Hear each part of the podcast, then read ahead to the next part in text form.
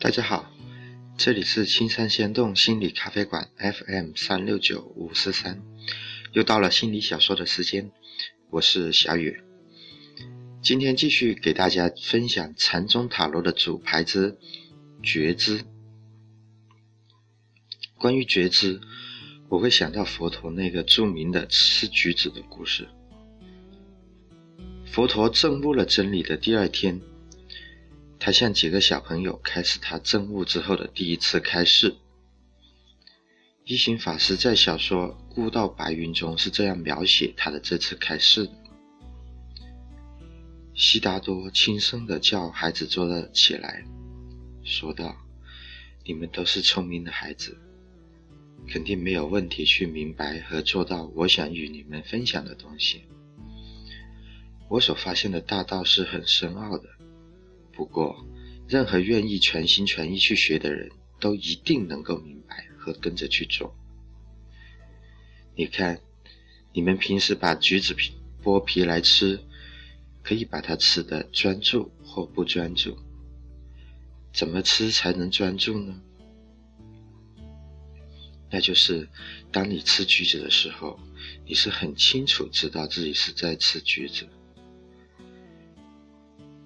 你可以彻底的感受到橘子的香和甜。当你剥橘子的皮，你知道自己在剥它的皮。当你把一片橘子剥下来放进口里，你知道你是在把一片橘子剥下来放在口里。当你享用芬芳和美味的橘子的时候，你会觉察到你在体验那芬芳美味。难陀巴纳给我的橘子有九片，当我每吃一片的时候，我都觉察到它是如何的难得和美好。我吃橘子的时候一直都没有忘记它，所以对我来说，橘子是非常真实的。如果橘子是真实的，吃它的人便也真实的了。这就是怎么去专注的吃橘子。孩子们，怎样是不专注的吃橘子呢？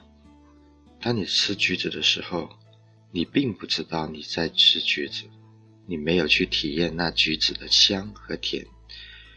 当你剥橘子的皮，你并不知道你在剥它的皮。你把一片吃下来放入口中，但你并不知道自己把一片橘子放在口中。当你闻到橘子的芳香。和尝到橘子的美味的时候，你也不知道你在嗅着它的香或尝着它的味儿。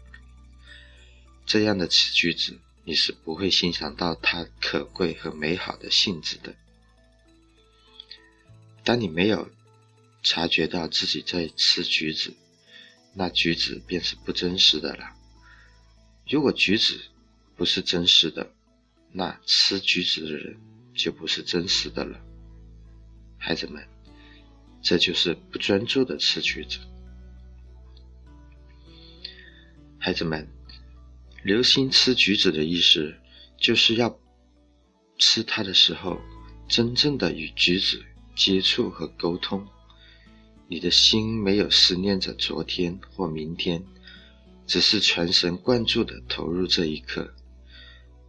这时，那橘子才是真正存在的。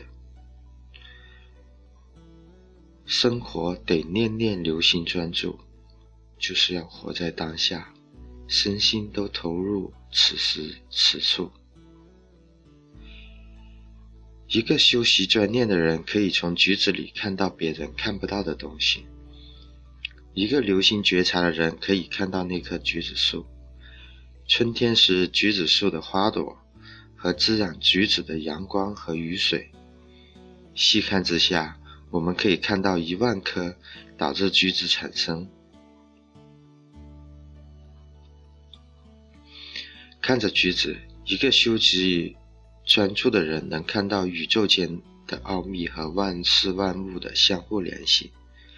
孩子们，我们的日常生活就像橘子一样，就如每个橘子里有片片的橘肉组成，每一天也是由二十四小时组成，一个小时就如同一片橘子肉。生活了二十四小时，就如同吃完了全部的橘子肉。我所找到的道路，就是要把每一个小时都活在觉察专注之中，心念永远只投入目前这一刻。与此相反的做法，就是活得糊涂。如果是这样的活着，我们其实并不知道自己是活着的，我们没法彻底去体验生命。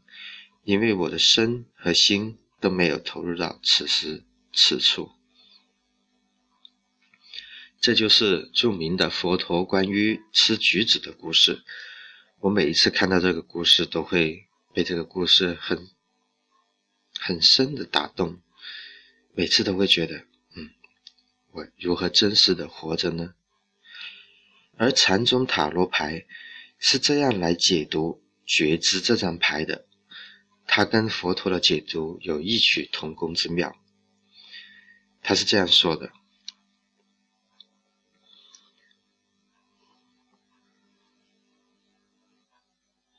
幻象或是玛雅的面纱，一直都罩住你，使你无法按照事情本然的样子来看到真相。现在它已经开始在燃烧了。那个火并不是很热的热情之火，而是觉知的良火。当它将面纱烧掉，那个非常细嫩，就像小孩一样的佛就可以被看到。现在在你里边成长的觉知，并不是任何有意识的作为的结果，也不需要你去奋斗。才使这件事情发生。你一直在黑暗中摸索的那种感觉，现在正在消失，或者不久之后就将会消失。让你自己镇定下来，记住，在你的内在深处只是一个关照，它永远都是宁静的、觉知的、不变的。现在。从活动的外围到关照的中心，有一个通道已经打开了，它将能够帮助你变得更加超然。一种新的觉知将会从你的眼睛揭开那神秘的面纱。头脑永远都不可能是聪明的，只有没有头脑才是聪明的，只有没有头脑才是原始的。根本的，只有没有头脑才是革命的，实际的革命行动。头脑给你一种昏迷，被过去的记忆和未来的投射重重的压在身上。我们继续过着最小量的生活。你并没有以最大量来生活，你的火焰仍然非常的暗淡无光。一旦你开始抛弃思想，你抛弃那个在过去所累积的灰尘，那个火焰就会扬起。它是洁净的、清楚的、活生生的、新鲜的。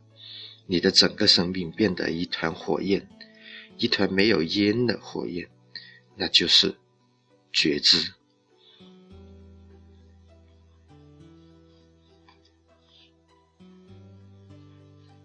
以上就是关于觉知这张塔罗牌的表达。我们会看到佛陀的吃橘子的故事跟觉知，它是相互映衬的，都是帮助我们去找到觉察、觉知。更重要的是，如何在此时此处真实的活着。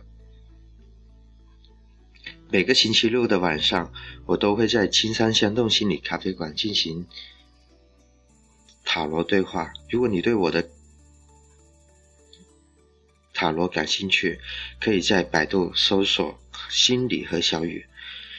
如果你对塔罗和心理都很感兴趣，想跟我聊一聊，请致电零七六九三八八幺三八八幺，或者零七六九二二六幺二三四五，跟我们的工作人员预约和我交流的时间。谢谢收听本次心理小说，我们下次见。